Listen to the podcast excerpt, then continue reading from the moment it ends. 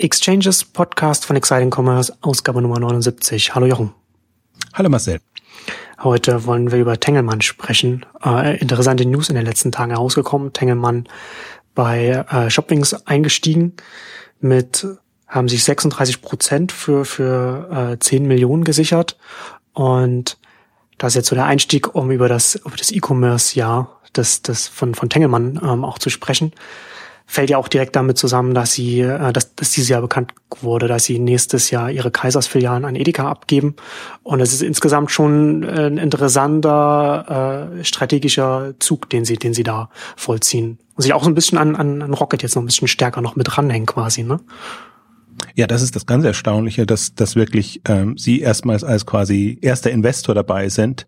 Das hatten wir bis jetzt ja immer noch nicht. Äh, da war ja eigentlich immer, immer Holzbrink ähm, die erste Wahl und dann ähm, ging es eben weiter, wer eben dann noch äh, zusätzlich kam. Die kam aber dann meistens erst bei der Series A, so dass beim, beim ähm, also im, im Seed-Bereich war ja meistens ähm, ähm, Holzbrink dabei, aber das ist ja ohnehin spannend, das ist jetzt eins der ersten Investments auch, ähm, wo die neue Rocket-Strategie ja wirken muss, die ja eigentlich gesagt haben, wir wollen jetzt mehr selber machen, aber natürlich immer externe Investoren noch brauchen, damit sie auch die Bewertung steigen steigen können. Die können ja nicht selber sagen, wir steigen zu so viel ein und das ist dann die 100 Prozent sind dann jetzt äh, eine Million, zehn Millionen, 100 Millionen. Ja, ja. Deswegen brauchen sie dann irgendwie einen externen Investor, der dann ein bisschen äh, ähm, auch noch als Referenz dienen kann. Insofern ist das schon alles äh, sehr sehr witzig gerade. Aber das war eben, war eigentlich auch so ein bisschen meine Frage, wie, wie jetzt, wie Rocket da weitermacht. Es klang so, ähm, sie machen jetzt alles selber und wollen quasi möglichst 100 Prozent behalten. Und insofern ist das schon mal spannend, weil 36 Prozent ist ein ganzer, ganz schöner Batzen, der da ähm, schon mal weggegangen ist. Ähm, was ich, äh, also ich finde das in mehrfacher Hinsicht spannend. A, finde ich es genial, von Tengelmann, das zu machen. Also wir hatten ja hm. schon ausführlich gesprochen über, sie, sie wollen, das ist auch noch nicht durch vom Kartellamt, aber ihre Filialen abgeben. Und ähm, wir haben in derselben Ausgabe auch über, über Shoppings und Instacart gesprochen, was daran halt äh, eigentlich so spannend ist. Und wenn man sich jetzt mal vor Augen führt, Tengelmann gibt seine eigenen Filialen, Supermärkte auf und geht dann in einen Lieferdienst rein, der quasi alle ähm, Supermärkte bedient, ähm, was irgendwie strategisch auch Sinn macht, weil immer, wenn man, wenn dann bekannt würde, man ist selber quasi der, der Beteiligte, würde immer unterstellt, ja, tendenziell bevorzugen die vielleicht ähm, die Tengelmann-Märkte. Äh, genau. Und so können sie einfach sagen, wir sind marktneutral. Ja, das Aber ist, das ist ja das, was ich, was, was, was mir ja, finde ich, in ganz vielen Branchen beobachten kann, wo sich, wo sich die Frage stellt, wie, wie funktioniert das, wenn man jetzt als ein Unternehmen, das in der einen Wertschöpfungsebene ist, sage ich jetzt mal, jetzt investiert oder ein Startup äh, die Mehrheit hält, das auf der nächsten Ebene in der Wertschöpfungskette äh, sitzt. Ne? Also wir haben das ja, wir sehen das ja, ob das so im Buchbereich ist, wenn du jetzt als Verlag dann irgendwie deine eigenen äh, E-Book-Plattform machst und, und so etwas oder so ähnliche, ähnliche Sachen. Ne?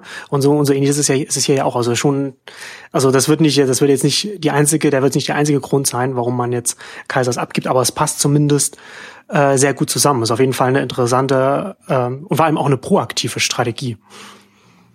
Das ist der zweite Punkt, den ich so super spannend fand da, weil, weil ich wirklich, also äh, proaktiv das eine und man merkt, finde ich auch, dass Tengelmann sehr viel zugelernt hat. Also, dass die auch eine, eine, eine Erfahrung gesammelt haben in den fünf Jahren, seit, seit sie mit Brands for Friends eingestiegen sind und Zalando gemacht haben und andere Dinge gemacht haben, wo man ja zu der Zeit auch gesagt hat, seid, seid ihr wahnsinnig, äh, mit bei den Bewertungen noch äh, damit mit Geld reinzugehen und dann darauf zu hoffen, dass ihr da was äh, davon profitieren könnt.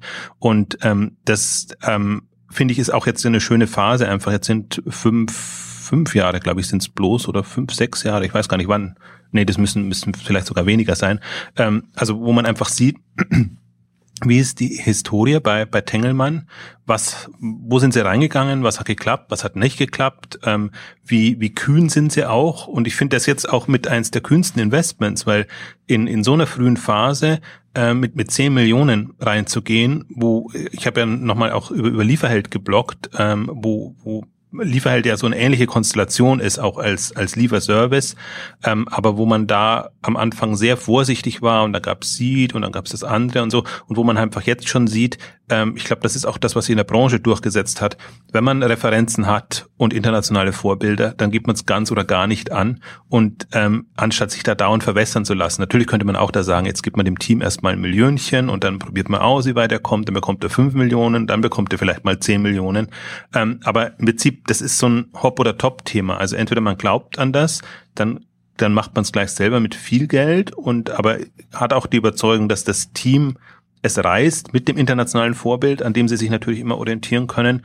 Und ich glaube, das sind halt so so Lernerfahrungen, wo man am Anfang, wo man noch gar kein Gefühl hat für den Markt, ähm, natürlich erstmal sehr vorsichtig ist und sagt, jetzt gebe ich mal ein bisschen was und dann zeigt mal, ob es könnt oder dann versuche ich auch ein bisschen dieses Online-Vertrauen hinzubekommen. Äh, also wenn man da, muss man sich ja mal vorstellen, wie, wo, wo war Tengelmann, als sie begonnen haben. Also sie waren jetzt nicht so als, als im, im, selbst im Vergleich zu Otto oder anderen, die einfach schon ihre ähm, sehr viele Online-Erfahrungen gesammelt haben. Sie haben so ein bisschen ihr Plus ähm, Erfahrung gehabt und und bei Obi und bei anderen natürlich auch immer geguckt, ob sie da ähm, online Land gewinnen können, aber haben jetzt nicht so den den ich glaube die die die die Kern oder das Kernurvertrauen gehabt in Online-Themen. Also nicht, dass sie, dass sie überhaupt keine Ahnung haben, das will ich jetzt gar nicht sagen, aber dass das, ich glaube, diese, dieser Prozess ähm, ist extrem wichtig, dass man bestimmte Erfahrungen macht, im in Anführungszeichen Kleinen. Der Witz war ja bei, bei Tengelmann, dass sie es eigentlich aus, aus Außensicht heraus nicht im Kleinen gemacht haben, sondern dass sie aus, aus äh, da schon vergleichsweise viel Geld investiert haben und äh, aus Sicht mancher natürlich dann tendenziell in den Sand äh, gesteckt haben.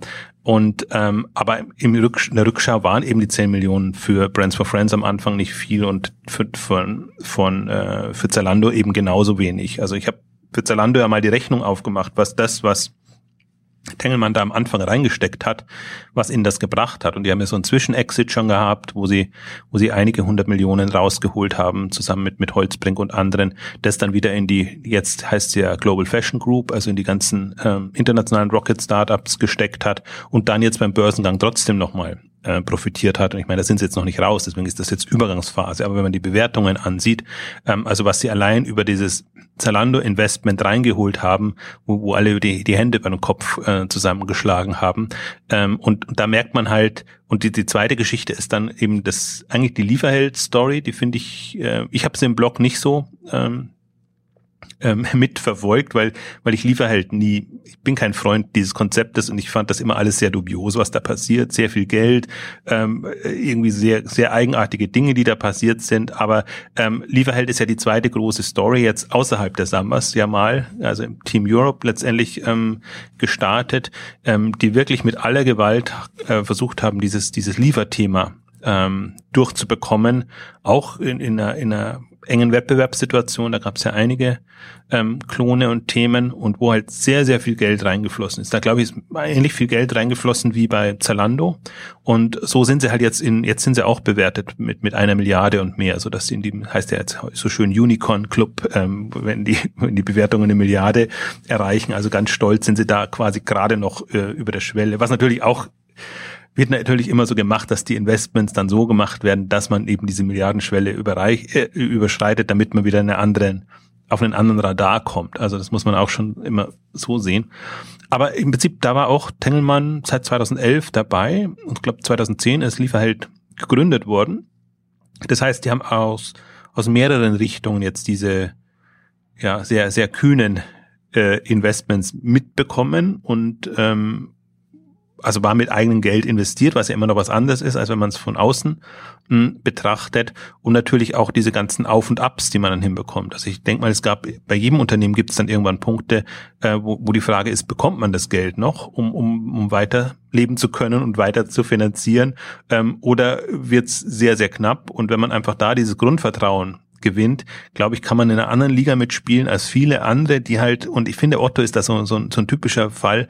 Otto investiert immer dann gerne, wenn es auf Nummer sicher ist. Also, dass man auch tatsächlich das Gefühl hat, da gibt man nicht zu viel Geld weg, da, da achtet man eher auf die Profitabilität als auf das Potenzial oder das Übernahmepotenzial. Und Otto ist auch nicht in dem Modus unterwegs, also in, dem, in den Kernbereichen, dass, dass sie gerne Unternehmen dann wieder abgeben. Also im E-Ventures-Bereich ist es vielleicht noch ein bisschen anders.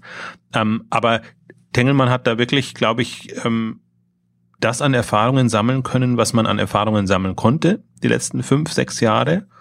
Und ähm, hat, und das Schöne ist, oder das Spannende ist einfach jetzt, wenn man sich vor Augen führt, die haben die Lieferheld-Erfahrung und gehen jetzt in ein Shoppings rein, was als Thema ja ähnlich ist. Ich finde es ähm, schwieriger, weil, weil Shoppings eine eigene Lieferstruktur aufbaut, also eigene Boten, ähm, ganz ganz andere ganz andere Struktur, während wohingegen Lieferheld tendenziell also Lieferdienste auf, auf bestehende Lieferdienste zurückgreifen kann und eher so das das ähm, Angebot an Menüs und und allem, also an wie heißt das auf Deutsch, äh, also die die ähm, Speisekarten entsprechend ähm, äh, abbilden muss, so dass man halt eine zentrale Anlaufstelle hat. Aber nichtsdestotrotz äh, eigentlich ein, ein ähnliches Thema, weil man sich vorstellen kann, dass das alles sehr viel Kapital erfordert, um die Struktur aufzubauen. Geschweige denn, bei Lieferheld war es jetzt so, um den Wettbewerb einigermaßen im Zaum zu halten. Ich gehe jetzt mal davon aus, dass der, der Wettbewerb im Shoppingsbereich nicht so groß sein wird. Da wird man halt mit Instacart international konkurrieren müssen. Aber ich kann mir nicht vorstellen, dass sich relativ viele das antun, in Deutschland ähnliche Strukturen national aufzubauen. Ja, das, also, das, das ist ja der Punkt. Ne? Also Shopwings versucht ja etwas, und Instacart ja auch was, wo, wo die Eintrittsbarriere einfach höher ist. Und wenn man, wenn man dann halt, wenn man dann halt eine bestimmte Schwelle geschafft hat, ist man dann in einer sehr viel bequemeren Situation als, als ein Lieferheld, das sich ja einer ganz anderen Situa äh, Konkurrenzsituation ausgesetzt sieht. Und das ist ja dann hier ja die Wette dass man auch hofft, dass man da, dass man mit dahin kommt. Aber da, dafür muss man halt schon von Anfang an auch mehr Kapital in die Hand nehmen bei einem Modell wie Shopwings. Absolut. Also das ist halt, glaube ich, auch das, was, was bei solchen Themen spannend ist, dass die werden groß gedacht und es wird quasi eine andere Infrastruktur, ein komplett anderes Modell für den Supermarkt, also den Online-Supermarkt der Zukunft quasi auf die Beine gestellt und zwar ein übergreifendes. Ich fand jetzt gerade jetzt am, am Wochenende super spannend einen Artikel bei, bei Geekwire, die von Seattle aus ja immer sehr genau verfolgen, was ähm, Amazon macht und da immer ganz nah dran sind. Und Amazon hat ja äh, sein Amazon Fresh Modell schon länger eigentlich auf 299 Dollar pro Jahr umgestellt, in fast allen Märkten, nur in Seattle nicht. Und ähm, in Seattle haben sie das jetzt versucht, den denen, die eigentlich schon fünf, sechs Jahre dabei sind, also da haben sie jetzt ja fünf, sechs Jahre getestet, ähm, das nahe zu bringen und natürlich ähm, sind die Leute nicht sehr erfreut. Und die spannendste Aussage fand ich, okay, wenn, wenn Amazon Fresh da nicht mehr, also mir nicht mehr passt oder mir das zu teuer ist, dann wechsle ich zu Instacart. Also das ist, das ist nämlich das, das ist nämlich die Konkurrenzsituation dann. Und dann sagen sie, okay, bei Instacart bekomme ich dann halt meine Lebensmittel von Whole Foods, von, von anderen, von, von allen möglichen Anbietern, kann es mir dann aussuchen und vor allen Dingen kann ich dann auch von deren Aktionsangeboten profitieren. Das war so eine, ein, ein, ein Punkt, der an Amazon Fresh kritisiert wurde, dass eben die ganzen Coupons und alles, was im US-Markt so üblich ist, dass Amazon natürlich diese Spielchen tendenziell nicht spielt, weil sie sagen, wir versuchen euch zu einem vernünftigen Preis das, das zu bieten und äh, unser USP ist eher der Lieferservice und äh, wir machen dann nicht so die Sperenzchen mit, die der stationäre Handel dann eben macht. Also deswegen glaube ich auch, das ist die noch unterschätzte Wettbewerbssituation, dass, dass Shopwings ähm, als Online-Supermarkt gedacht werden muss, aus Kundensicht heraus. Aus, aus Branchensicht ist es natürlich eine, eine, eine Lieferservice, ähm, Botendienst, wie auch immer man das, das macht, mit, mit super vielen Potenzialen. Wir haben auch die in der Uber-Ausgabe ja über diese ganzen neuen ähm, Strukturen und, und, und Themen gesprochen. Deswegen müssen wir das gar nicht so vertiefen. Aber ich glaube, das ist auch das, was man sich trotz allem nochmal bewusst machen muss. Oder man kann sich vielleicht am besten so verdeutlichen, dass was Lieferheld und Co., Lieferando oder wie sie alle heißen, ähm, im, im, im Lieferbereich, also für die Restaurants und für, für Bestellungen, also ähm, Essensbestellungen, ähm, gemacht hat. Ähm, wie kann das übertragen auf den, auf den Foodmarkt ähm, funktionieren? Und zwar, und das hatten wir damals auch schon gesprochen, ähm, mit, mit einem natürlich anderen Geschäftsmodell. Das heißt, die im Prinzip die betteln ja jetzt am Anfang gar nicht mal darum, jetzt äh, mit, mit Supermärkten direkt zu kooperieren, sondern sagen einfach, wir, wir nehmen eure Produkte und ähm, wir, wir verdienen unser Geld, also am Anfang verdienen wir erstmal gar kein Geld, wir brauchen sehr so viel Starkkapital, aber wir nehmen im leicht andere Preise rein, wir, wir machen da so, so Geschichten, die euch gar nicht wehtun, weil wir, ihr bekommt nach wie vor das Geld, was ihr auch vom Kunden an der Kasse verlangen würdet. Und das ist halt, finde ich, das, das Smarte dran im ersten Schritt. Das ist quasi, quasi für mich ist es so Guerilla-artig doch äh, gemacht. Das kann man starten und das äh, wird die Lebensmittelhändler nicht erfreuen, wenn da ihre Produkte dann auf einmal dann online auftauchen, ohne dass die überhaupt äh, Zugriff haben. Im nächsten Schritt wird es natürlich dann schon mit, mit Kooperationen laufen müssen, damit auch die, die Produktinfos und alles besser ist. Wobei man ja auch sagen muss, die Lebensmittelhändler sind ja mit Produktinfos gar nicht so stark. Also da braucht es ja wahrscheinlich sogar einen Dienstleister, der, der die, die Dosen und, und alles, was es im Laden, im Regal steht, erstmal auf ein vernünftiges Niveau bringt. Also das, die sind ja nicht beschrieben. dass das, was auf der Dose draufsteht oder auf dem Produkt draufsteht, ist quasi die Produktbeschreibung. Das reicht natürlich online nicht. Und die Herausforderung haben ja viele und entweder es kommt von den Herstellern, dass die sagen, okay, wenn das online angeboten wird, dann möchten wir aber auch gerne noch diese Produktinfos oder diese Bilder haben und diese, diese Darstellung. Ähm, oder es kommt von den Supermärkten oder es kommt eben von solchen, äh, ich würde zwar fast sagen, kundenorientierteren Dienstleistern, die eben es den Kunden schmackhaft ähm, machen müssen.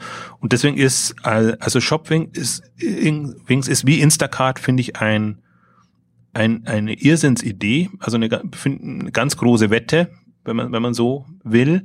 Ähm, aber wenn man mal überlegt, wenn die durchkommen und wenn das quasi der Supermarkt der Wahl wird, also auf, eine, auf einer Aggregatorebene, ähm, dann ist das schon eine, eine sehr mächtige Position, die man dann hat. Und ich bin halt jetzt mal, ich bin sehr gespannt, weil man hat jetzt die Meldungen ja auch von Amazon gesehen. Amazon ähm, also was Lieferheld und Co. machen, bietet Amazon USA jetzt auch an. Ähm, dass das also ganzen Service-Dienstleistungen nicht nur im, im, im ja, Dienstleistungsbereich, sondern eben auch im, im äh, Lebensmittel, also im Restaurant, Speisekarten, Lieferbereich. Ähm, also da. Also man kann jetzt in den USA in manchen Gegenden äh, über, über, über Amazon direkt bei Restaurants Gerichte bestellen oder? Ja, das kannte man schon, also das ist im Prinzip Teil des Amazon Fresh Geschichte. Ah, okay, aber sie haben, okay. haben, sie, haben sie es nochmal Amazon Local oder wie, wie sie es gerade nennen, ich weiß es gar nicht mehr, Amazon Local, Amazon Local ja. Services, also da, die, die Begriffe äh, jonglieren sie gerade relativ oder, äh, also auf jeden Fall haben sie ein, einen Test, also auch eine, eine Seite, eine, eine Eingangsseite, speziell dafür, dass man eben auch ähm, sich ähm, lokal diese Menüs, Speisekarten, ähm, ähm, also nutzen kann und dann liefern kann.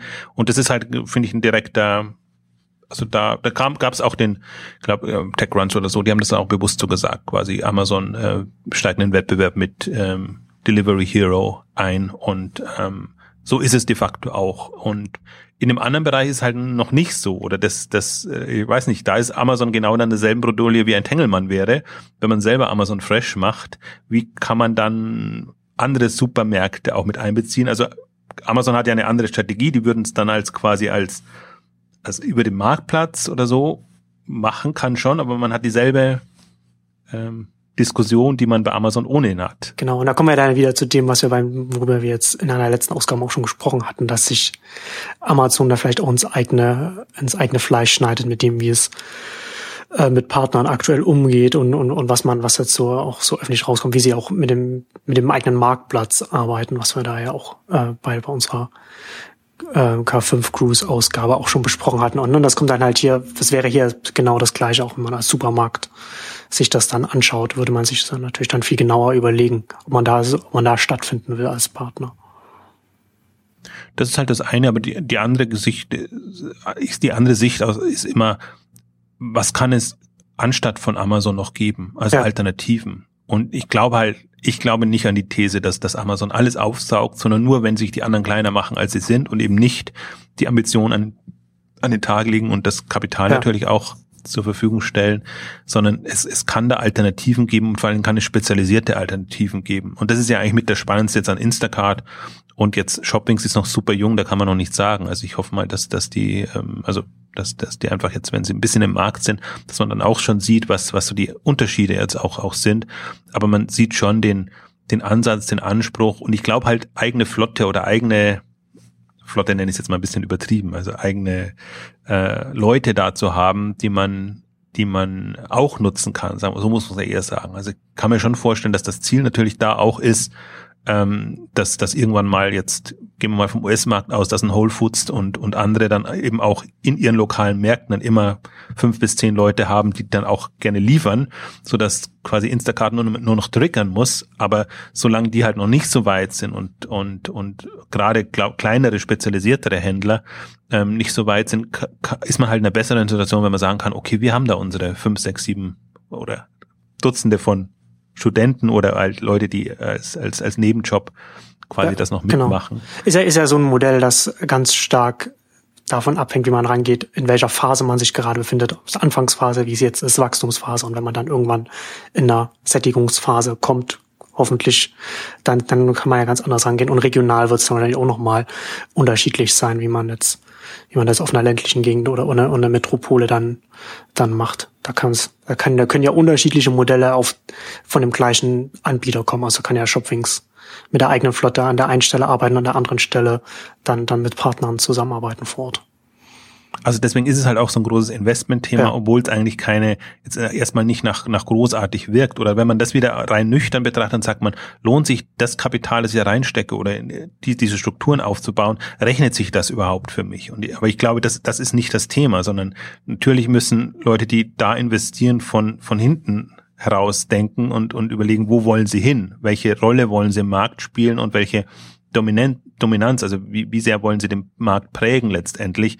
Und dann frage ich mich, lohnt sich das, wenn ich das so mache? Und was ist es mir wert, jetzt erstmal das, ob es übergangsmäßig oder nicht ist, aufzubauen? Wir haben es ja an, an Uber durchdekliniert, im Prinzip auch was, was am Anfang ist oder was du auch argumentiert hast, dass man halt in diesem Luxussegment erstmal einsteigt und dann überlegt, wie, wie kommt man quasi so weit runter, dass man es für jedermann äh, zugänglich macht. Genau da ist, so ist es jetzt ja auch, wie, wie, wie bekommt man den Fuß in die Tür, mit, mit welchen Strukturen und Themen. Deswegen ist das immer auch, ich finde, solche Themen sind am Anfang immer schwer einzuschätzen, wenn man eben nicht den Einblick hat in Businesspläne oder generell die, die strategische Sicht.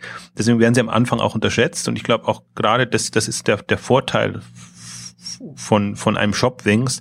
Ähm, das wird natürlich niemand jetzt ernst nehmen und denken, meine Güte, das ist jetzt wieder eine echt obskure Idee und wenn die so, also mit, mit eigenen Leuten, die sie akquirieren, versuchen wollen, da irgendwie in einem margenschwachen Supermarktgeschäft irgendwie äh, voranzukommen, dann ist das äh, absolut absurd. Ähm, also deswegen, das ist auch, glaube ich, diese, dieser Vorteil. Die werden jetzt zwei, drei, vier Jahre unterschätzt. Und dann haben sie wahrscheinlich so eine, so eine Präsenz oder sind sie zumindest mal auf dem Radar der, der Leute, der, der Kunden und ähm, können dann überlegen, ob sie das, was sie bis dahin als, als Service also Mehrwert wirklich für, für den Kunden auch ähm, gebracht haben. Und das, also das Schöne ist jetzt auch wieder, Shopwings ist quasi wieder eine Kopie-Adaption von Instacart. Ich glaube halt, dass, dass es dass der deutsche Markt sehr viel anders ist als der US-Markt. Deswegen kann es keine Kopie sein, sondern die starten jetzt quasi mit demselben Konzept oder erstmal mit derselben Grundidee und dann sieht man ja, entweder sie werden ein Getränkelieferant, weil Getränke halt meinetwegen das, das Thema sind, was die Leute am meisten ähm, betrifft, glaube ich nicht. Also das mal nur als, als Beispiel gedacht. Oder sie gehen in eine andere Richtung. Also sie werden sich halt auf den deutschen Markt letztendlich so so einrichten, einstellen, dass es passt und ähm, beziehungsweise sie werden halt wieder den ganzen europäischen Markt äh, ähm, versuchen anzugreifen. Das ist halt eine typische Samba-Wette natürlich wieder. Ähm, die, aber ich finde mal spannend. Also Shoppings ist für mich das kann jetzt so, eine, so ein Groupon-Modell sein, wo man sagt, man macht mit einem City-Deal quasi im europäischen Markt, bereitet man den Weg, um dann von Groupon übernommen zu werden. Das, so könnt, könnte die Wette durchaus auch sein, dass ähm, Shoppings quasi das, das macht. Ähm, aber das, das wäre im Prinzip die also das ist die zweite Geschichte, die mich bei wobei ich wobei ich da nicht sicher bin, ob das ob sowas tatsächlich nochmal aufgehen würde, weil ich glaube, dass man da auch in der US-Szene sehr genau hingeschaut hat, wie das bei Groupon gelaufen ist und welche Probleme Groupon damit hatte, dass die internationale Operation ganz anders aufgestellt war und gearbeitet hat als als als der US-Heimatmarkt. Ähm, ich glaube, dass man, dass man da auch ein bisschen verbrannte Erde hinterlassen hat, die, die, die äh, so, so eine Exit-Strategie ähm, im Wege stehen können. Müssen sie, müssen sie in dem Fall hier nicht, aber so grundsätzlich.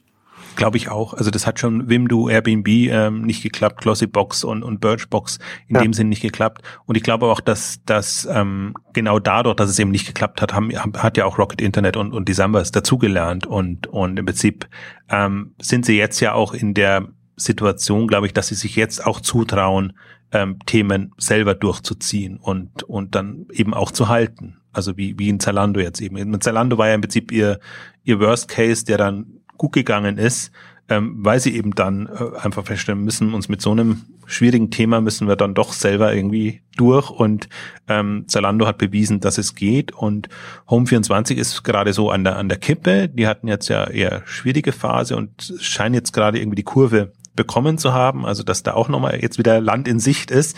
Und ich glaube, das ist eben auch, das ist die letzten fünf Jahre natürlich schon passiert, dass die, dass das, was man vorhatte, zum Teil, also am Anfang geklappt hat mit Groupon, dann eben nicht geklappt hat aus nachvollziehbaren Gründen und dass eben alle Beteiligten gelernt haben. Und ähm, das heißt nicht, dass, dass ich traue durchaus Rocket noch den ein oder anderen Schnellschuss durchaus zu, wenn sie einfach wenn es halt ergibt oder dann auf einmal US-Unternehmen wieder bereit dazu sind. Aber ich glaube halt auch, dass, dass die US-Investoren nicht mehr den Fehler machen werden, quasi ähm, es immer mitzumachen, so dass quasi ein Rocket oder auch andere, die ja auch auf die Nase gefallen sind im Prinzip, ähm, darauf bauen können. Das wäre halt taktisch ungeschickt. Und deswegen glaube ich, wird es beide Optionen geben. Aber wenn ich mir jetzt gerade so ein Thema wie, wie Shopwings Instacart überlege, ähm, wäre es fast ungeschickt, ähm, das zu machen, weil man genau weiß, ähm, eigentlich die, die Amerikaner haben eben kein Gefühl für den europäischen Markt mit all seinen Facetten. ähm, und deswegen hat man die Chance, wenn man es selber macht, wenn man einen starken Player aufbaut, da auch wirklich eine, eine, eine hervorragende Wettbewerbssituation zu haben. Und wenn es ein lokales Thema gibt, dann ist es ja so etwas wie, wie das, was Shoppings Instacart versuchen. Also absolut, ne? Ja, die müssen auch, die müssen sich auf die, die Margensituation, die müssen sich auf die ganze Konstellation einmelden. Und es gibt halt auch nicht, auch die, die Walmarts in dem Sinne gibt's, gibt's ja nicht. Und, ja. und also das, das ist schon eine andere, also schon gleich gar nicht für Europa insgesamt, sondern wenn dann immer nur für die, für die einzelnen Länder. Also das ist aber, deswegen finde ich das auch so super spannend, weil, weil es halt wirklich ein, ein Infrastrukturthema ist. Wie, wie wandelt sich die komplette Branche, Handelsbranche?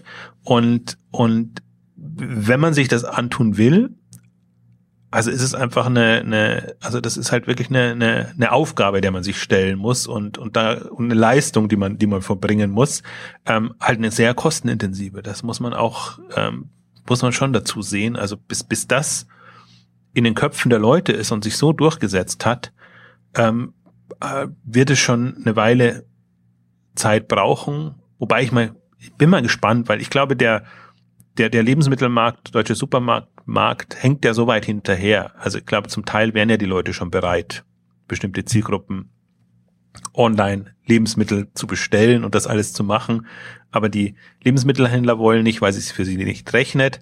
Und das, was es jetzt so, so gibt, ähm, ist, glaube ich, noch nicht so komfortabel äh, für jedermann, dass man es ähm, eben auch so, so nutzen will. Und deswegen bin ich da halt schon also mich hat das jetzt auch insofern natürlich fasziniert. Mich, ich hätte auch Shoppings spannend gefunden, ohne dass jetzt Tengelmann dabei ist, ähm, weil, weil ich das wirklich als als also es ist halt, es geht halt weg von dem Üblichen. Wir sind ein Rewe, wir wollen jetzt unsere Rewe-Märkte online bringen. Wir sind ein Edeka, wir müssen gucken, wie wir unsere Edeka online bringen. Ich glaube, das, das ist es nicht. Und äh, ich hab, bin ja auch immer der Überzeugung, ich sag, bewusst gibt es einen Le Shop in, in, in, in der Schweiz und es gibt nicht eine, erstmal eine Mikro, obwohl es natürlich zur Mikrogruppe gehört, ähm, die online gegangen sind. Das heißt, oder wir haben das Kolonial ähm, in Norwegen ähm, vorgestellt. Ähm, ich glaube, es hat äh, gute Gründe, ähm, warum online andere äh, Dienste, sage ich jetzt mal vorsichtig, ähm, Einkaufsmöglichkeiten entstehen als das, was man gewohnt ist. Weil das, ich meine, das hat das hat noch nie funktioniert und wird auch nie funktionieren, quasi dieser, dieser Transfer, ähm, den, den, den, den stationären oder das bestehende Geschäft oder das Kataloggeschäft quasi eins zu eins ähm, reinzunehmen. Das geht eine Weile gut, da kann man ganz gut mit den Assoziationen spielen, aber es kommt dann immer ein Amazon, es kommt ein Zalando oder kommt irgendjemand anders, der halt wirklich sehr spezifisch eine, eine, eine Lösung und eine Einkauf. Eben Anbieter, Anbieter, der anders aufgestellt ist und der dann ja. anders auch agieren kann als, als das, was du gerade beschrieben hast. Ist ja letzten Endes dann auch wieder nur ein Cross-Channel, aber eben für, für, für den Lebensmittelbereich. Aber ich finde das, aber, aber was ich halt in, in interessant finde, ähm, ist, ist ja auch der Aspekt, dass, ich hatte ja am Anfang gesagt, so Tengelmann mit einer mit einer proaktiven Strategie, äh, auch, auch mit mit mit mit mehr Vertrauen und, und Mut zum Risiko nach nach Zalando-Investitionen jetzt auch so mit mit Shopping ähm, so reinzugehen, sendet aber auch gleichzeitig so das Signal, dass es zumindest im deutschen Markt so auf absehbare Zeit nicht ohne Rocket zu gehen scheint. Ne? Also weil sie ja weil sie ja jetzt auch wieder mit Rocket zusammen zusammen machen das ist ja das, was mich so ein bisschen geärgert, schrägstrich gewurmt hat. Ähm, Im Prinzip denkt man ja immer, also ich bin da inzwischen entspannt und sage mir, meine Güte, wenn halt niemand anders da ist, der ähnliche Ambitionen an den Tag legt, dann müssen Investoren quasi mit Rocket gehen. Wäre jemand anders da, ja. würden die genauso mit mit jedem anderen äh, es, es machen. Und ähm, aber das das ist halt im Prinzip das Vertragte jetzt am deutschen Markt.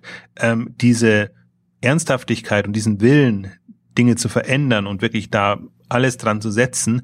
Ähm, diesen Willen hat nur Rocket. Deswegen war ich am Anfang auch sehr enttäuscht. Tengelmann ist ja sehr unabhängig gestartet eigentlich und hat da so Brands for Friends gemacht, was ähm, auch eher wieder Team Europe war äh, oder Lieferheld auch oder so. Die waren am Anfang nicht nicht geprägt, dass sie jetzt unbedingt ähnlich wie, wie andere mit mit Rocket mitziehen. Ähm, haben aber vermutlich vermutet, das ist auch so eine Lernerfahrung, einfach mit der Zeit feststellen müssen, wenn wir wirklich substanziell zukunftsträchtige Investments machen müssen, dann, brauchen wir genau solche Teams und, und Ambitionen. Und dann rechnet sich das auch für uns, weil, weil dann wir eigentlich, also die, die, wie soll ich sagen, die, die, die Sicherheit äh, steigt eben, dass, dass dann auch was draus wird, wenn jemand mit so quasi alles platt macht, mit so, solcher Macht äh, in den Themen reingeht. Aber das ist ja auch, das ist ja auch, finde ich, Unternehmertum. Also wenn ich nur so Ladifari Unternehmer sein will, um halt auch ein Unternehmer, äh, Unternehmen da zu haben und, und mal gucke, ähm, das ist was anderes als, als diese Unternehmer, die wir jetzt halt auch haben. Und die haben wir ja im US-Markt viel, viel stärker, wenn man, wenn man die Facebook, Twitters und, und andere oder auch Amazons und, und Zappos und wie sie alle heißen haben. Das sind ja Leute, die ja wirklich was verändern wollen. Und, und wenn eben die Sambas die einzigen sind, die das haben und ähm, zum gewissen Grad war es, war es Team Europe noch, aber die haben ja ein bisschen zurückgefahren und sich so auf ihre Hauptthemen jetzt konzentriert, die haben auch nicht so das, das Kapital natürlich im, in, in der Hinterhand, ähm, dann ist es das. Aber das ist für mich genauso ein Zeichen. Ich, ich, also das ist für mich auch eine der, der Lernerfahrungen, finde ich, die man bei Tengelmann sehr gut gesehen hat. Am Anfang, lass uns mal versuchen, ob wir ohne Tengel, äh, ohne äh, Sambas machen können. Sind sie auch gut weit gekommen, dann lass uns mal Zalando machen, weil das ist vom Thema her irgendwie interessant und gut und da war ja auch, wie gesagt, äh, oder wie, wie immer wieder angedeutet, da war ja auch Oliver Sammer nicht so prägnant, sondern es war ja eine, eine andere Konstellation. Das heißt, es war eigentlich ein sehr, sehr vergleichsweise umgängliches Unternehmen im, im Sommerkontext. Und aber ab dem gewissen Punkt ist dann einfach der Schritt passiert, nee, wir müssen auch in die internationalen Rocket-Themen rein, weil die sind Wobei ich finde schon interessant bei, bei Tengelmann, dass man sich sehr genau rauspickt. sind bei Home24 nicht dabei, sind bei Westwing dabei.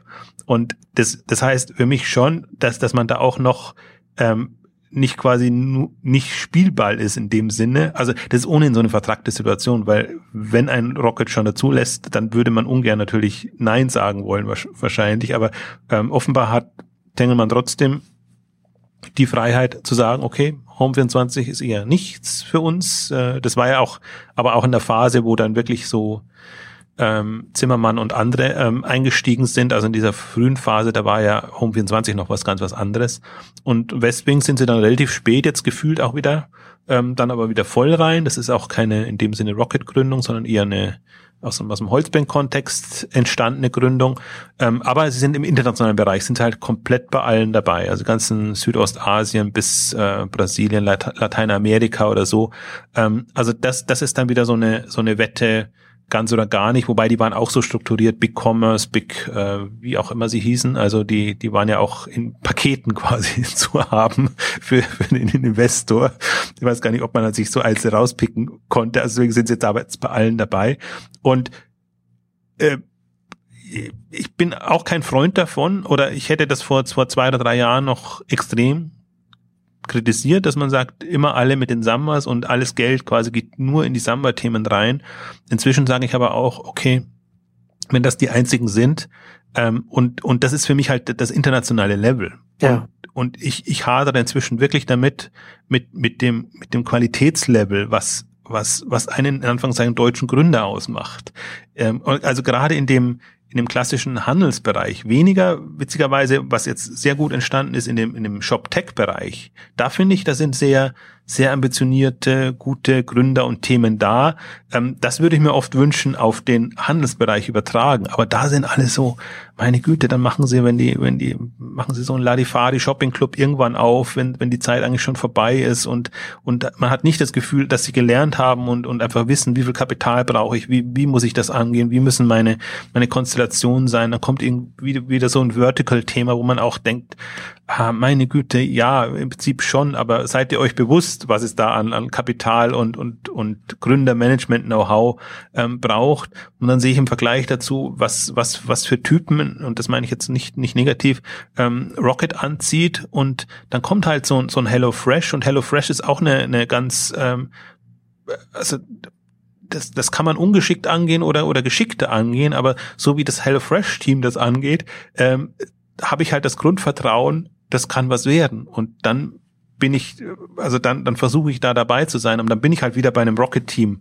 dabei und, und das ist, das kann ich inzwischen den Investoren nicht mehr ankreiden, dass, dass die einfach, dass das Potenzial nicht da ist. Also wir haben, also diesen, diesen Gründertypus, den du brauchst und die Latte sind halt, muss nicht, muss nicht Summermäßig sein. Ich finde, das, das Westwing-Team ist auch ein ambitioniertes, aber sehr sympathisches Team. Und das ist jetzt nicht so, dass das äh, jetzt klassisches äh, Summer Team ist. Also die, wir hatten ja mal die, die nächste Zalandos-Ausgabe auch gemacht und wir hatten jetzt ja alle auch bei, bei, bei der K5 da. Also ich finde, es, es gibt so ein paar, es gibt ein Nawabi, es gibt ein Windeln.de, es gibt noch so ein paar ähm, vereinzelnde darüber hinaus, aber das ist es dann auch schon. Und die kann man an einer, vielleicht maximal zwei Händen abzählen, ähm, aber das reicht halt lange nicht, um, ich finde auch, um, um jetzt Kapitalgeber in Anführungszeichen glücklich zu machen, also wirklich eine Perspektive zu bieten, ähm, reicht das in, in dem Sinne nicht. Also die einzigen, die ein Reservoir an guten Investitionsmöglichkeiten bieten und auch jetzt im Prinzip von einer auch eine, ähm, also auch eine, eine nachvollziehbare Historie. Also ich finde dieses, das, was man am Anfang ja den, den äh, Rocket und, und Summers noch unterstellen konnte, sie wissen nicht, was sie tun, in Anführungszeichen. Sie haben ja auch dazugelernt. Also ob sie heute nochmal ein Wimdu angehen würden, äh, weiß man, weiß man auch nicht, oder, oder einen, einen Dropgifts oder, oder, oder andere ihrer, ihrer Flops und, und Themen. Also, ähm, ich bin mal sehr gespannt, was jetzt mit den ganzen Helplinks und, und Eat First und wie die alle heißen passieren, weil dieses jetzt mal zehn Startups pro Jahr rauszuhauen und quasi auf alle Themen wieder aufzuspringen, die international nur so ein bisschen in, auf Investoreninteresse ähm, gestoßen sind, ähm, erinnert mich so ein bisschen wieder an diese Zeiten, äh, aber man weiß halt nicht, was sie, was sie dazugelernt haben und wie sie jetzt intern Themen bewerten und Strukturen aufziehen. Ähm, also ich bin mal gespannt. Also Rocket ist, ist ja gerade eh faszinierend, weil sie so einerseits so die, die, die Story quasi liefern müssen, als der Inkubator, der dauernd für Nachschub sorgt. Ähm, andererseits aber halt halt schon jetzt börsennotiert mehr zeigen müssen, dass da auch die die Substanz da ist. Ähm, muss man mal gucken. Also ja, aber ich finde es halt, ich finde es halt interessant, dass sie, dass sie jetzt, wie man halt hier an der, an der, an der Tengelmann-Investition sehen können, dadurch, dass die Summers jetzt schon über so lange Zeit mit, mit Rocket in der eigenen Liga spielen. Wir haben ja das ja schon mehrfach durchexerziert, dass sie, dass sie die einzigen sind aus, aus Deutschland, die jetzt einfach international auch da, da in, in der Liga mitspielen und auch diese Gelder einsammeln können, dass sie jetzt auch für den deutschen Markt, für diese, für diese Bereiche, ähm, wie ein Schwamm wirken, so an alles aufsaugen. Ne? Also, also auch so ein, so ein, so ein eigentlich zahlungskräftigen Investor wie Tengelmann, der ist dann halt auch damit an Bord und macht dann und, und baut halt nicht irgendwo mit einem, mit einem unabhängigen Team oder, oder ist da noch, äh, baut da was mit auf oder investiert da, sondern man geht dann eben dann auch mit zum, zum Rocket und das, also wie ein, wie ein Schwamm quasi, das halt einfach diese ganzen Aktivitäten, auch die Investmentaktivitäten für den deutschen Markt so auf sich konzentriert, so aufsaugt. Aber das ist im Prinzip wieder so ähnlich wie, wie auch das Amazon-Phänomen oder das Google-Phänomen. Dass man immer in Deutschland hat man immer das Gefühl, wenn mal einer sich durchgesetzt hat und einer ist es, ähm, dann traut sich auch niemand anderes mehr, mehr daran ja. zu gehen. Also ich habe das, ich, das, das ist, finde ich, das ist am, am deutschen Markt immer so sichtbar, dass man immer das Gefühl, wenn einer mal sich durchgesetzt hat, dann ist der das Ultimative und dann, dann reibt man sich und dann äh, überlegt man 25 Gründe, warum man eben keine Chance hat gegen den, anstatt sich zu überlegen, wie könnte denn ein alternatives Modell aussehen. Also ein, aussehen. ein zweites Rocket Internet macht natürlich keinen Sinn. Aber ich, ich finde, man also ich, ich halte beide jetzt sowohl die Tengelmanns, Tengelmänner als auch die Holzbrings für so stark und so erfahren als Investoren, dass die jetzt nicht sagen, Samba ist über alles und wir machen nur noch das, sondern dass die einfach jetzt einen Qualitätslevel erlebt haben oder eine Professionalität äh, Art und Weise, wie man Themen rangeht, ähm, um das zu machen. Und ich finde, das, vor dem Hintergrund, also deswegen werden die auch bereit in alle möglichen anderen Dinge, wenn sie Substanz haben und, und eine Perspektive bieten und halt auch groß genug gedacht sind. Das ist halt jetzt auch im Prinzip die Dinge, es, es reicht nicht irgendwie den nächsten kleinen ähm, Shop da aufzumachen und, und so hoffen. Da, da gibt es durchaus ja andere, die das, die das vielleicht machen. Aber jetzt wirklich die, glaube ich, die die Branche verändern können. Und da haben wir jetzt halt mal so ganz, ganz wenige. Ähm, die, die beiden zähle ich jetzt mal dazu, als äh, interessanterweise immer noch an, an bestehende Unternehmen angelehnt. Also es wäre mal schön, auch noch jemand Unabhängigen zu haben, aber selbst das gibt's ja nicht. Das ist ja, das ist ja eigentlich das mit das Peinlichste, dass es keinen unabhängigen VC oder, oder Kapitalgeber gibt, der, der da auch, auch mitmischt. Ähm, und Jetzt weiß, jetzt weiß ich gerade nicht mehr, habe ich den Faden verloren, was ich, was ich sagen wollte. Auf jeden Fall habe ich das, das, das Gefühl, ähm, das, also sowohl unternehmensseitig als auch kapitalseitig, ähm, dass da mehr möglich wäre. Also dass, dass, dass eben die Holzbrings und die, die, ähm, die Tengelmanns, die, die würden gerne, was, die würden in jeder Zeit auch Unternehmen unterstützen, die, die, ähm, oder Unternehmer unterstützen, die ähnlich was, was voranbringen wollen. Und ähm, ja, wir mal gucken, ob da, ob da was vorangeht in dem Bereich. Also momentan sehe ich es nicht wirklich, beziehungsweise, naja, wie gesagt, ich habe die Beispiele ja genannt, es gibt schon ein paar, die mir das dann wieder zeigen, es, es geht im Prinzip schon. Ähm, die tun sich zum Teil auch dann auch schwer, ähm, da weiterzukommen. Wobei ich finde es dann immer ganz schön zu hören bei bestimmten Themen. Also manche werden eben auch unterschätzt. Also gerade so, glaube ich jetzt, was ich ja genannt habe, Nawabi oder Windel.de oder, oder andere, werden unterschätzt. Da, da bereuen es manche dann auch am Ende dann doch nicht dabei zu sein, weil sie das Gefühl haben, das ist jetzt doch genau das, was ich eigentlich so als in Anführungszeichen das nächste Zalando gerne haben möchte. Aber das ist natürlich dann auch die Gefahr so ein bisschen, ähm, wie sieht man es einem Team an? Ob es quasi Samba-Kaliber hat und, und, und, und, und daran geht, ähm, und das sieht man einem Team halt manchmal nicht auf den ersten Blick an, wenn sie sich halt bewusst versuchen, von den Sambas abzugrenzen.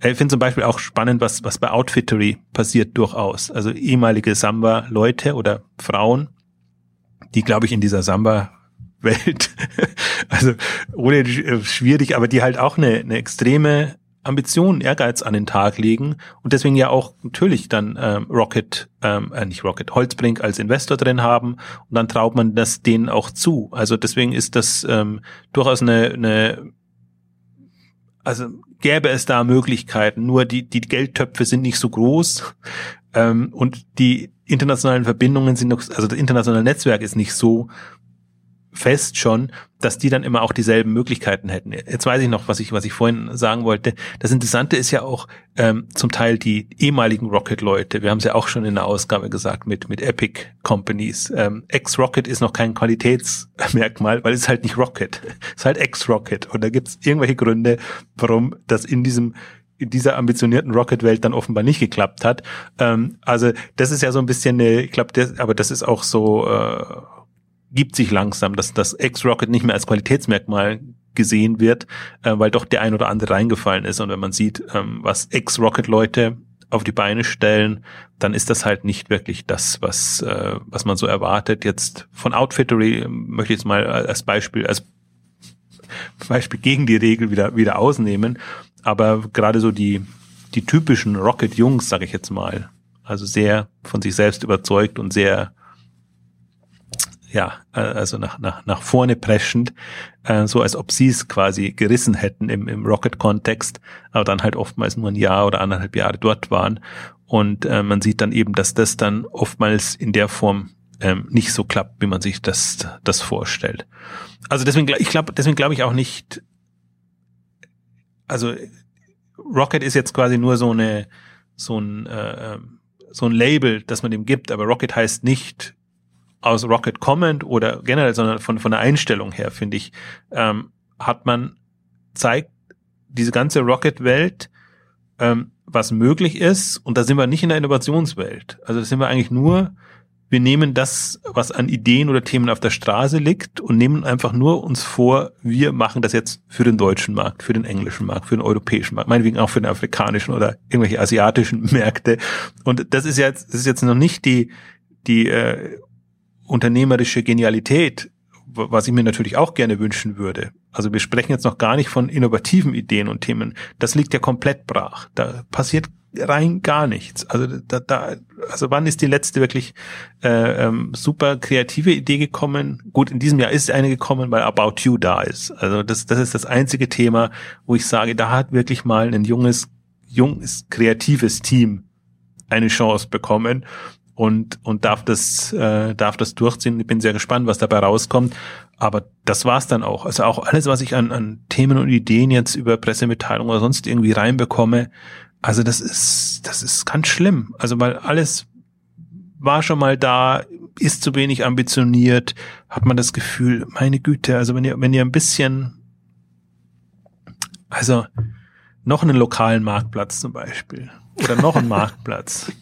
Also wir haben ja, also wir haben ja schon mal eine Helfersyndrom-Ausgabe gemacht. Das, das ist immer noch da. Das Helfersyndrom äh, das liefert keinen Mehrwert für den, für den Kunden, aber es macht ein gutes Gefühl, weil man den bestehenden Handel oder irgendwelchen, die einfach in Not sind oder Not geraten sind, äh, weiterbringen muss. Und das genau halt nicht, ein Shopwings ist kein Helfersyndrom. Man versucht nicht den Supermärkten zu helfen, sondern man versucht, äh, einen, einen sinnvollen Online-Lebensmittelservice auf die Beine zu stellen. Das, finde ich, macht genau den Unterschied schon von, von der Idee her. Und selbst wenn es jetzt ähm, kopiert, geklont, adaptiert ist, ähm, besser als nix. Also so muss man inzwischen sagen. Und wenn ich einfach sehe, wie also A, wie, wie brach es trotzdem liegt. Also es ist ja nicht so, dass der Handel nicht ein paar Impulse gebrauchen könnte. Und es ist auch nicht so, dass es keine Ideen im, in dem ganzen Social kommen. Also es sind immer, ich habe meine drei Felder und die habe ich jetzt schon seit fast zehn Jahren und äh, in, in den Feldern erwarte ich immer noch das, was passiert. Das ist äh, das Social-Thema, das ist das impulsgetriebene Aktions-Live-Shopping-Thema und das ist das Visual-Thema, dass man wirklich über, über visuelle Ansprache und zwar nicht Augmented Reality, sondern vernünftige ähm, Präsentation Kommunikation und, und damit arbeitend einfach Mehrwerte schafft und, und das ganze Thema Handel voranbringt. Und das kann man dann, deswegen, ich habe bewusst Themen, die unabhängig vom Kanal sind. Das kann man dann mobil umsetzen oder nicht mobil umsetzen, wie auch immer. Aber man sollte ohnehin, finde ich, nicht auf, auf ein Gerät oder auf einen Typus gehen, sondern sollte immer vom Geschäftsmodell herkommen und vom, vom Mehrwert herkommen. Und da äh, passiert ähm, also in der Masse super wenig. Ich darf, darf gar nicht so, so lästern, weil 2014 war ein super Jahr. Also 2014 haben, haben wir, finde ich, durch, durch About You und durch einige anderen Themen oder eben auch durch die Börsengänge und eigentlich das, was jetzt da so, oder Jobwings durchaus auch, HelloFresh äh, sind für mich so Highlights wie Westwing, wie, wie Windeln.de, wie andere, Nawabi voranpreschen. Also äh, im, im, auf niedrigem Niveau passiert dann schon sehr viel, aber wenn man halt mal sieht, also ich bin ja immer, ich denke ja immer im Potenzial. Also ich sehe ja das, was halt nicht passiert, auch immer noch sehr stark. Und dann denke ich mir immer, das ist, ah, da ist man schon, man kann schon, wenn man will, auch noch verzweifeln. Also man kann das Positive sehen, habe ich jetzt gerade versucht klar zu machen, aber man kann auch die, kann auch echt an der ganzen Branche verzweifeln, weil es, es strukturell einfach wirklich, ah, es gibt so ein paar Dinge, die passen noch nicht, aber ich versuche mich mal ein bisschen positiv zu äußern, dann sehen wir halt jetzt auch Rewe kommt, ist aufgewacht. Wir, wir sehen durchaus, äh, Edeka übernimmt diese ganzen äh, ähm, Tengelmann-Reste, hätte ich jetzt fast gesagt, die ganzen äh, Online-Beteiligungen und alles. Ähm, also jetzt ist schon, Metro ist auch aufgewacht, Mediasaturn Ring langsam ist wieder auf die Reihe. Ähm, also es sind schon ein paar da, aber die sind zum Teil halt alle vorbelastet. Die versuchen zum Teil auch nicht selbst, noch sich selbst zu retten und über die Runden zu bekommen. Das ist kein guter, äh, also wenn man da nicht über den Schatten springen kann, ist das kein guter, keine gute Einstellung. Man sieht das ähnlich bei den, bei den Verlagen, finde ich auch. Das ist, Verlagen passiert super viel, sehr aktionistisch, alles rotiert und jeder versucht da irgendwie mitzumischen, aber sie versuchen nie über den Schatten zu springen und wer wirklich äh, für eine Online-Welt entsprechende Angebote zu machen. Ähnlich ist es so, so, so positiv man es natürlich sieht, weil jetzt diese, diese Abwehrhaltung nicht mehr ganz so stark ist im, im Handelsbereich, so, so negativ, also so skeptisch muss man es auch noch beäugen, weil es ist halt noch nicht so, dass wir jetzt quasi, also es ist, glaube ich, noch nicht durchgedrungen, dass, dass es wirklich einen umfassenden Wandel braucht und der uns bevorsteht und da führt auch kein Weg dran vorbei. Und entweder man ist beteiligt oder treibt den mit voran oder man geht im Strudel in irgendeiner Form unter. Also deswegen ähm, also ich mache jetzt ja Exciting Commerce, machen wir jetzt ja so zehn Jahre, äh, ist jetzt 2015, also jetzt habe ich zehn Jahre gewartet, bis die Durchbrüche kommen und es sind ja auch Durchbrüche gekommen, also es ja. sind ja die Zalandos jetzt da, es sind, es sind andere Themen da, aber dann wartet man halt nochmal zehn Jahre. Und wenn der wenn der deutsche Markt mehr und mehr ins Hintertreff kommt und die Amerikaner einfach da quasi sich den Markt erschließen können. Und wenn man Amazon das Feld überlassen will, ja, dann ist es halt so. Deswegen ist Amazon trotzdem auch eine, eine Wohltat für, für den ganzen Markt und für das, für das ganze Thema, weil man einfach sieht, was, was, was möglich ist und was da echt vorangetrieben werden kann. Also es, ähm, es sollte eigentlich so, so Amazon sollte eigentlich nicht zu einer Angststarre führen, sondern eher zum Aphorismus, weil man, weil eigentlich sieht, wie groß der Möglichkeitsraum tatsächlich geworden ist könnte der volle Ansporn sein. Also könnte auch ein Ansporn, natürlich hat man Amazon jetzt so groß werden lassen, dass es quasi ein Moloch ist und man sich sehr genau überlegen muss, welche Themen man angeht. Aber ich bin selbst der Überzeugung, dass, dass man auch mit, mit wenig Geld und, und smart ähm, Dinge verändern kann und Themen angehen kann. Ähm, man sieht ja auch gerade, wo, wo bei Amazon die, die Prioritäten liegen und wo sie nicht so liegen und, und ähm, wir haben, hatten auch, wir hatten ja, glaube ich, zwölf, zwölf oder dreizehn Amazon-Ausgaben jetzt in diesem Jahr gemacht. Also wir haben es ja aber, es, aber das lag ja nicht an uns, sondern daran, was Amazon alles gemacht hat. Absolut.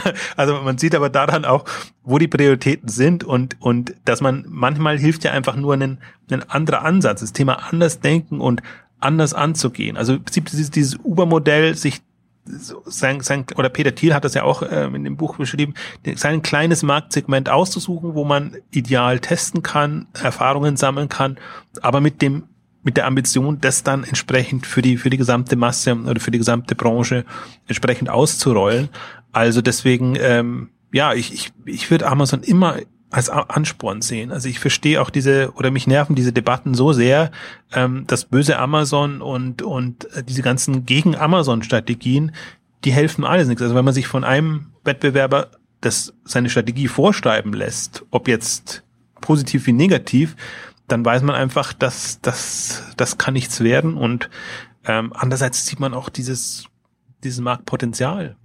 Ja, ja, aber es ist, ist erstaunlich, dass man das in Deutschland, das ist ja äh, bei Amazon genauso wie das bei Google ist, da gibt es ja ähnliche Debatten dann in, in, in verschiedenen Branchen oder über die, über äh, die hinweg. Du hattest ja vorhin, ähm, hattest du Otto ja auch schon angesprochen. Vielleicht so zum, zum Abschluss, lass uns doch noch mal so kurz so ein bisschen so Tengelmann zum Beispiel damit vergleichen, was, was Douglas macht oder, oder was Douglas gemacht hat. Also ich finde es ja zum Beispiel interessant, wenn ich mir Tengelmann anschaue, dass sie jetzt ausgerechnet im Lebensmittelmarkt da jetzt so diesen, diesen, diesen Wandel in ihrem Portfolio, sage ich jetzt mal, vornehmen, weil das, weil das ich sehe ich eher als, als noch einen sehr schwierigen Online-Bereich, der, der, noch ganz, ganz am Anfang an den Babyschuhen steckt, sage ich jetzt mal. Also interessant, dass sie, dass sie ausgerechnet da sagen, okay, Filialen geben wir ab und jetzt gehen wir hier richtig in Shoppings rein. Ähm, aber auf jeden Fall interessant und, und, und vor allem auch im Vergleich, wenn man das mit einer anderen Unternehmensgruppe wie eben Douglas zum Beispiel vergleicht, wie sie da vorgehen, oder? Wobei ich würde jetzt nicht sagen, dass das taktisch war, sondern man nutzt halt das, was da ist an, ja, an, ja, an Themen. Klar. Investment. Instacart ist halt jetzt hochgekocht in diesem Jahr. Wenn ein Shoppings-Ding da, Thema da ist, dann geht man das an und da ist eher die, also mein Respekt vor der Konsequenz, mit der die das angehen. Aber sie haben ja auch ihr Töpfe-Thema, haben ja die anderen Themen, die sie, die sie angegangen sind.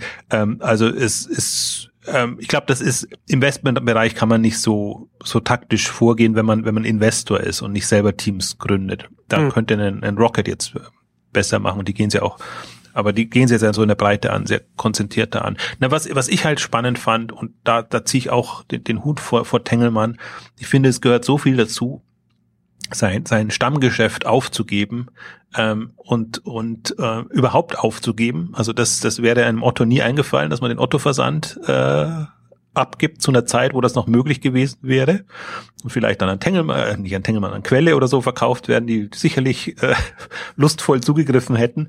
Ähm, ähnlich bei, bei Douglas. Douglas hat jetzt hat jetzt Thalia an der Backe, das quasi unverkäuflich ist. Also und hat eben so lange gewartet, bis bis Amazon quasi so mächtig ist, dass wenn man am Buchhandel denkt, also dann haben bestimmt keine Lust, als wer auch immer jetzt ein Thalia sich sich da an die Backe zu binden.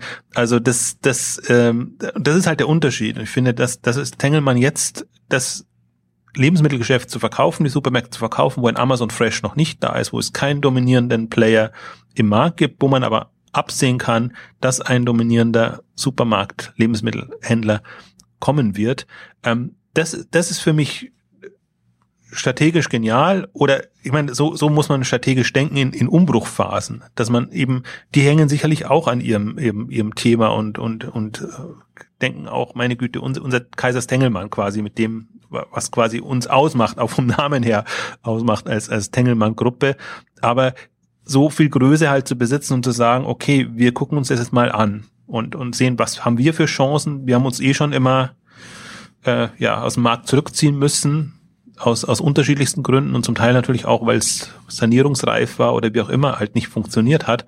Aber dann halt konsequent den Schritt zu sagen, okay, aber jetzt bekommen wir noch ein bisschen was dafür und das Geld, was wir da an Verlusten über die Verluste reinstecken quasi, das können wir genauso gut. Also wenn wir da die 10 Millionen für einen Shopwings nehmen und selbst wenn wir da noch ein paar Faktor X äh, reinnehmen, dann ist das wahrscheinlich besser investiert, als wenn wir da jetzt versuchen, unsere Lebensmittel-Supermarktfilialen ähm, über Wasser zu halten. Und das ist halt genau das, was zum Beispiel bei Thalia nicht passiert. Ne? Da versucht man, da, da fließt Geld in Thalia rein und dann versucht man die Filialen hinzubekommen und dann braucht man wieder Geld, um Filialen zu schließen und und äh, also es ist ja nicht so, dass kein Geld da wäre, sondern im Prinzip die die die die Themen oder die strategische Ausrichtung ist so, ähm, dass man sich sehr sehr schwer tut und ich finde Otto ist das beste Beispiel.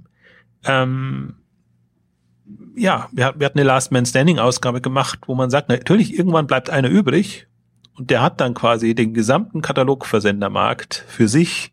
Äh, wird er damit glücklich?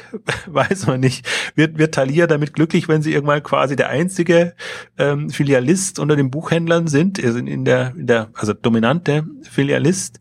Sicherlich nicht. Ich finde, interessant bei, bei Tengelmann ist schon auch, sie sind nicht konsequent. Also zum Beispiel im, sie wollen schon, dass, dass sie mit Obi den letzten Heimwerkermarkt haben. Also sie haben schon, die, die zweite Hypothese ist, dass wenn man im Filialen noch punkten will, dann muss man unter den Top 2 sein. Top 2, Top 3, Top 2, glaube ich, haben wir gesagt. Und deswegen haben sie schon bei Obi sind sie genau den anderen Weg gegangen, sondern haben so ein paar Praktikerfilialen ähm, genommen und haben schon, versuchen schon quasi da ähm, Obi als die Nummer eins oder Nummer zwei in dem Heimwerkerbaummarkt Markt, ähm, zu etablieren. Ähm, und der, der Hypothese zum Beispiel folge ich überhaupt gar nicht. Also auch überhaupt, dass das nach Kanalen, Kanälen bewertet wird, sondern es sicherlich, es wird ein, zwei, drei große Player in den jeweiligen Märkten geben, aber ich glaube nicht, dass die Filialisten einen Vorteil haben im Vergleich zu Online, selbst wenn sie auf allen Hochzeiten tanzen, auf allen Kanälen aktiv sind. Das ist noch so eine, so eine Hypothese. Ähm, also ich, ich finde, sie ist, ich weiß nicht, aus meiner Sicht ist sie nicht mehr haltbar, aber in, im Markt ist sie offenbar noch haltbar.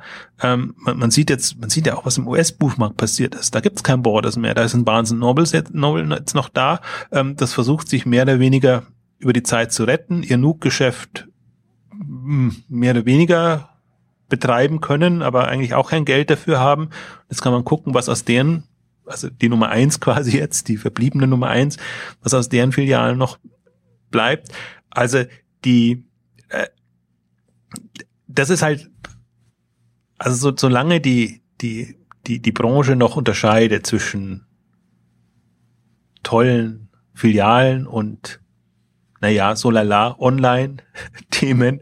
Und, und solange man nicht, also es mental noch nicht hinbekommen hat, zu sagen, Handel ist Handel und guter Handel setzt sich durch und schlechter Handel kann man sich noch so schöne Argumente überlegen, warum die Kunden das doch eigentlich bequem finden müssten, wenn sie online bestellen und das in der Filiale abholen können. Ähm, also man kann sich seine Welt auch schön reden. Ähm, ich, ich sehe das ein bisschen, also ich sehe es entspannt und ich bin jetzt auch ich weiß nicht, ich bin ja in das Online-Thema immer eher auch reingerutscht. Ich bin halt jetzt ein Online-Verfechter, aber, aber nicht, weil ich Online jetzt so toll finde, sondern weil ich glaube, alles spricht für Online, wenn man jetzt an die Hand, an den Handel von morgen denkt. Und dann, dann, dann sollte man auch sehen, was eben dagegen spricht. Und also Filialen an der Backe zu haben, sprich kostenseitig. Genau, der, der, der Unterschied ist ja, wenn man, wenn man von online kann man äh, das eigene Angebot viel stärker formen auf, auf die äh, Wünsche der Kunden hin und viel mehr, viel mehr experimentieren und schauen, was, was für ein Modell oder was für ein Ansatz funktioniert. Also ich, ich frage mich halt bei solchen Sachen, aber bei, bei solchen Themen dann immer, wenn man das jetzt, wenn man jetzt heute anfangen würde, würde man dann ein Filialnetz aufbauen, damit die Leute es in, in den Filialen dann abholen können oder würde man einen anderen Weg wählen? Und, und je nachdem, wie man die Frage beantwortet, danach kann man dann ja auch die eigene Strategie beurteilen ich schicke dich mal zu Kai Huditz, der würde dir nämlich als Amazon empfehlen, auf jeden Fall Filialen aufzumachen. Also das ist aber, das ist die einzige strategische Option, die in bestimmten Bereichen momentan als, als, als hilfreich ähm, gesehen wird und, und man ist da wirklich allein auf weiter Flur, wenn man sagt, nee, also das, das das, es kann nicht sein, also nur weil man Filialen kennt und da Erfahrungen hat, kann das nicht der, der Schritt sein, sondern es muss für einen Onliner einfach ähm, sinnvolle Konzepte geben, aber nicht Filialen der Filialen wegen zu eröffnen oder weil es halt auch andere sind. Und das ist ja, dieses fadenscheinige Argument wird ja überall jetzt gebracht.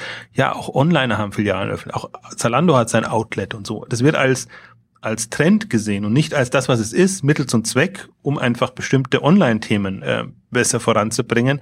Also da, da schafft man es nicht, also diesen Spagat bekommt man auch nicht hin. Ich finde auch, das ist auch nochmal die, die,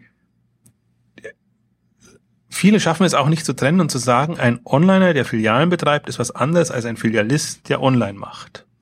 Allein das, dass das der, komplett was anderes ist. Der Teufel liegt im Detail, wie immer. Genau. Und so klein sind die Details dann am Ende eigentlich auch gar nicht. Nee, nee sind sie nicht, weil, weil das strategisch ist das ein, ein, ja. ein Riesenunterschied. Ähm, natürlich sieht das jetzt im ersten Moment gleich aus und denkt sich, oh, die kann man jetzt super vergleichen und, und das, das, das passt alles und das ist quasi in einem Raster drinnen. Aber das, das ist, also das, das finde ich immer, also ich, ich finde, das ist schon eine, Lernerfahrung, dass man da unterscheidet und, und, und dass man das sich mal klar macht und, und dass man halt auch das, was vermeintlich gleich aussieht, nicht gleich einschätzt. Aber ab, ab einem, ich weiß nicht, wann der Groschen fällt, aber irgendeinem Punkt muss das doch passieren. Also dass man, dass man auch, also das wird ja auch presseseitig so, so propagiert. Also jeder, jeder Onliner, der eine Filiale eröffnet, ist dann gleich quasi ein ähnlicher Multichannel-Anbieter wie der Filialist mit, mit, mit Shop. Und also es gibt so ein paar Themen, da könnte ich mich immer, könnte ich mich reinsteigern. Ähm, aber ich glaube, also wir wollen ja vielleicht das auch nochmal zum Abschluss nochmal das würdigen, was Tengelmann strategisch jetzt geleistet hat. Und ich finde, da muss man echt den Hut ziehen in, in auf jeglicher Richtung. Ähm, A, was sie jetzt stationär machen mit der Aufgabe der, der Filialen. Aber ich glaube, im Nachhinein betrachtet kann man auch sehen, dass sie sehr viel richtig gemacht haben, was ihre Corporate Investment Strategie angeht und ähm, dass sie da, also ich sage, ich, ich zweifle immer das Glück des Tüchtigen hatten, aber also im Nachhinein einfach sehr gut gefahren sind mit dem, was sie gemacht haben, wie sie es gemacht haben. Und ich glaube auch, ähm, also man konnte, das Interessante ist immer im Nachhinein ist man immer gnädiger und, und, und betrachtet das ein bisschen anders als im, jeweils vom, von Fall zu Fall. Also wenn man zum Teil auch gesehen hat, wo Tengelmann eingestiegen ist und was sie für, für Themen gemacht haben oder, oder nicht gemacht haben, wo man sich auch gefragt hat, wie könnt ihr das Thema angehen? Oder also U-Taylor ist so ein, so ein, so ein typisches, äh, typisches Beispiel, ähm, wo ich, wo ich mich immer gewundert habe. Oder sind halt ein paar andere kleine Themen auch reingegangen. Aber das ist ja egal. Also das, das, der, der Punkt ist ja, haben sie ihre zwei, drei, vier Top-Themen und, und klappen die so, wie man sich's wünschen würde, dann muss man das ganze andere vergessen. Deswegen ist es ja Risikoinvestment. Das heißt, es ist einfach, ob, woher das Risiko kommt, ist ja dann egal. Ob es, ob es absehbar war oder nicht. Es, es floppt einfach sehr viel in dem Bereich. Und ähm, stimmt aber auch, also als, als ich mal, ich habe mal so eine Art von, von Flop-Liste auch bei der Tengelmann gemacht, um einfach nur zu zeigen, Sie sind auch bei Themen einfach dabei gewesen, die nicht funktioniert haben.